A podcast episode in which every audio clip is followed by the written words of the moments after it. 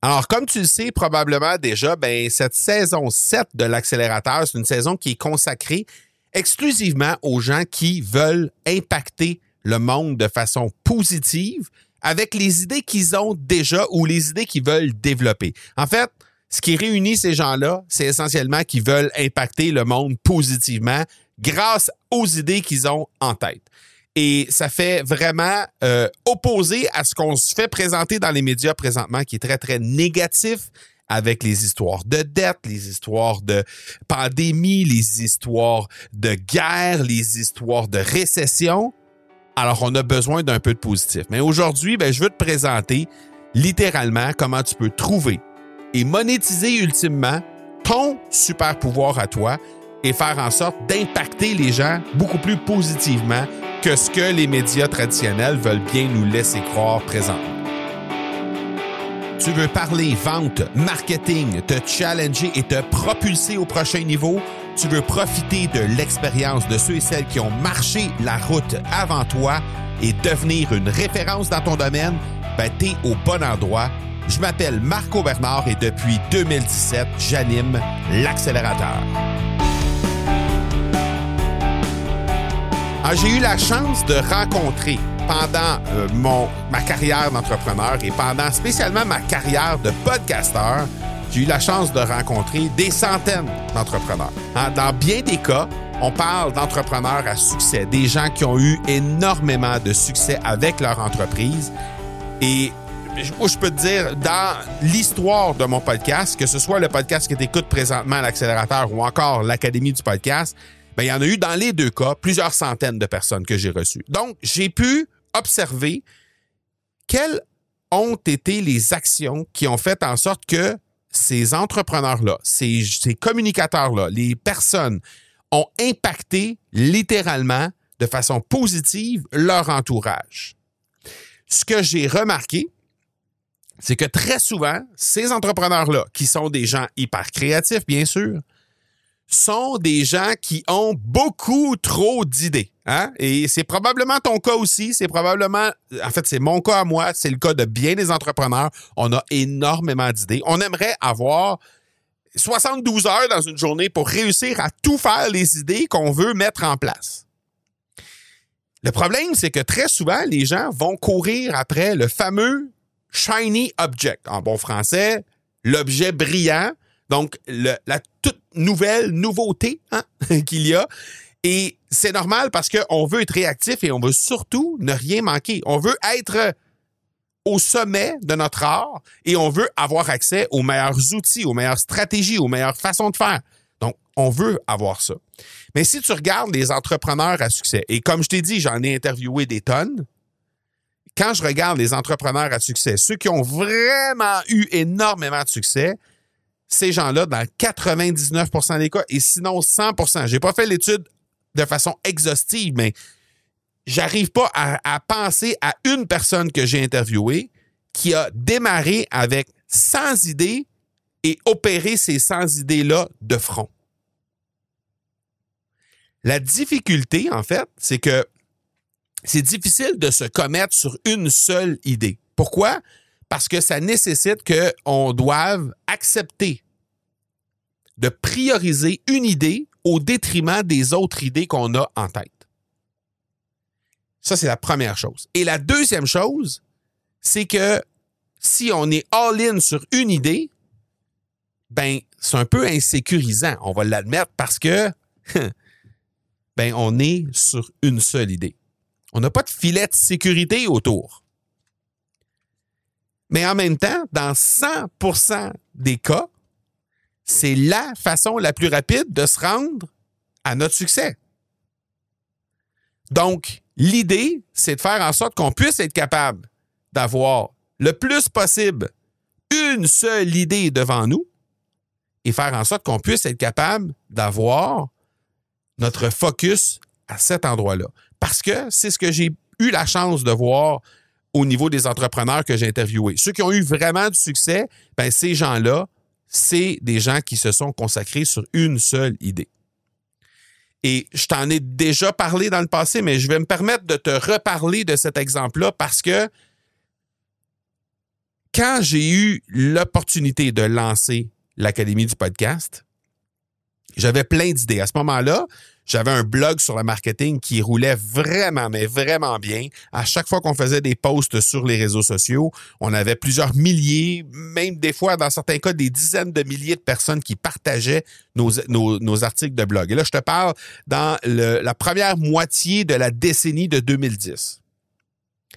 Mais j'ai été présenté à l'opportunité du podcast au milieu de, euh, de ce cinq ans-là, si on peut dire, autour de 2012-2013, j'ai été présenté à l'opportunité du podcast. En fait, à ce moment-là, j'ai eu l'opportunité d'écouter des podcasts d'un ami qui euh, animait des podcasts à ce moment-là.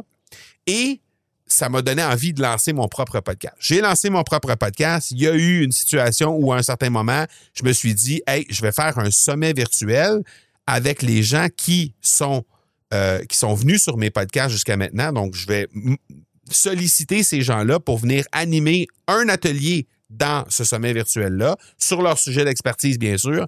Et je vais euh, aller chercher des gens, euh, des inscrits là-dessus. Je vais grossir ma liste de courriels. J'ai eu 1200 inscrits quand même à l'époque.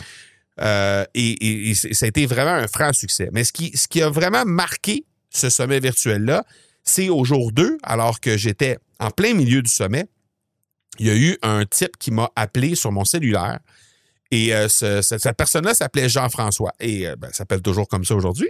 Mais Jean-François, à ce moment-là, m'a dit J'ai écouté ton podcast et j'ai découvert, ben, d'abord, le sommet virtuel sur lequel je suis inscrit présentement, mais aussi et surtout, je dirais, que c'est toi qui as bâti toute la plateforme pour ton épisode, pour ton sommet virtuel.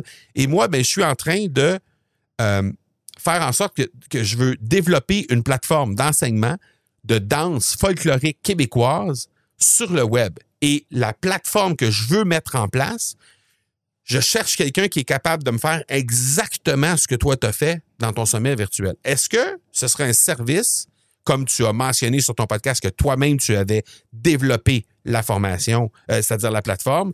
Est-ce que tu offres ce service-là de développer des plateformes pour d'autres personnes? Parce que j'ai regardé sur ton site web et je n'ai pas trouvé nulle part ce service-là. Alors là, à ce moment-là, assurément, je, croyais à une mauvaise blague d'un de mes amis et j'ai euh, invité Jean-François à me rappeler le lundi suivant. Alors, trois jours plus tard, le téléphone sonne en matinée et c'était le fameux Jean-François. Il était très, très, très sérieux dans sa démarche. Et il me dit à ce moment-là, j'ai fait faire des estimés et les estimés les moins onéreux sont de l'ordre de 40 000 Et là, moi, je me suis dit, ça m'a pris, bon, OK, allons, euh, quelques jours à bâtir, évidemment, cette euh, plateforme-là, mais c'est pas, c'est rien de très, très complexe, à mon avis. Bon, évidemment, je l'avais bâti, donc déjà, je pouvais cloner à la limite mon, mon, propre, euh, mon propre outil et faire en sorte que je puisse être capable, juste en changeant les couleurs, changeant les, les, trucs pour être à son, à son effigie, à lui, à sa couleur, à lui, faire en sorte d'avoir quelque chose de très performant très rapidement. Mais quand même, j'ai fait une proposition à Jean-François de l'ordre de 25 000 Et deux jours plus tard, ben, j'avais 25 000 qui étaient virés sur mon compte.